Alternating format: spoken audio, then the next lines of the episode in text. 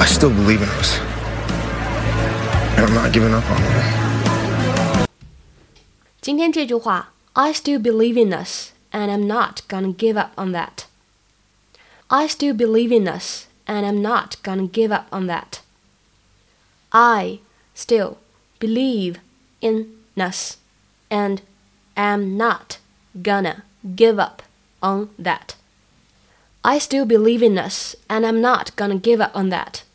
什么意思呢？我仍坚信我们会在一起，我不会放弃的。适用的场合呢，比如说你女朋友要离开你了，但是呢，你又不想放她走，不想松手。在剧中呢，Elena 因为父母双亡的事情而遭受了非常大的打击，所以呢，她和 Matt 分开了。但是呢，对于 Matt 来说，他并不想放弃这段感情，他就说了这样的两个句子。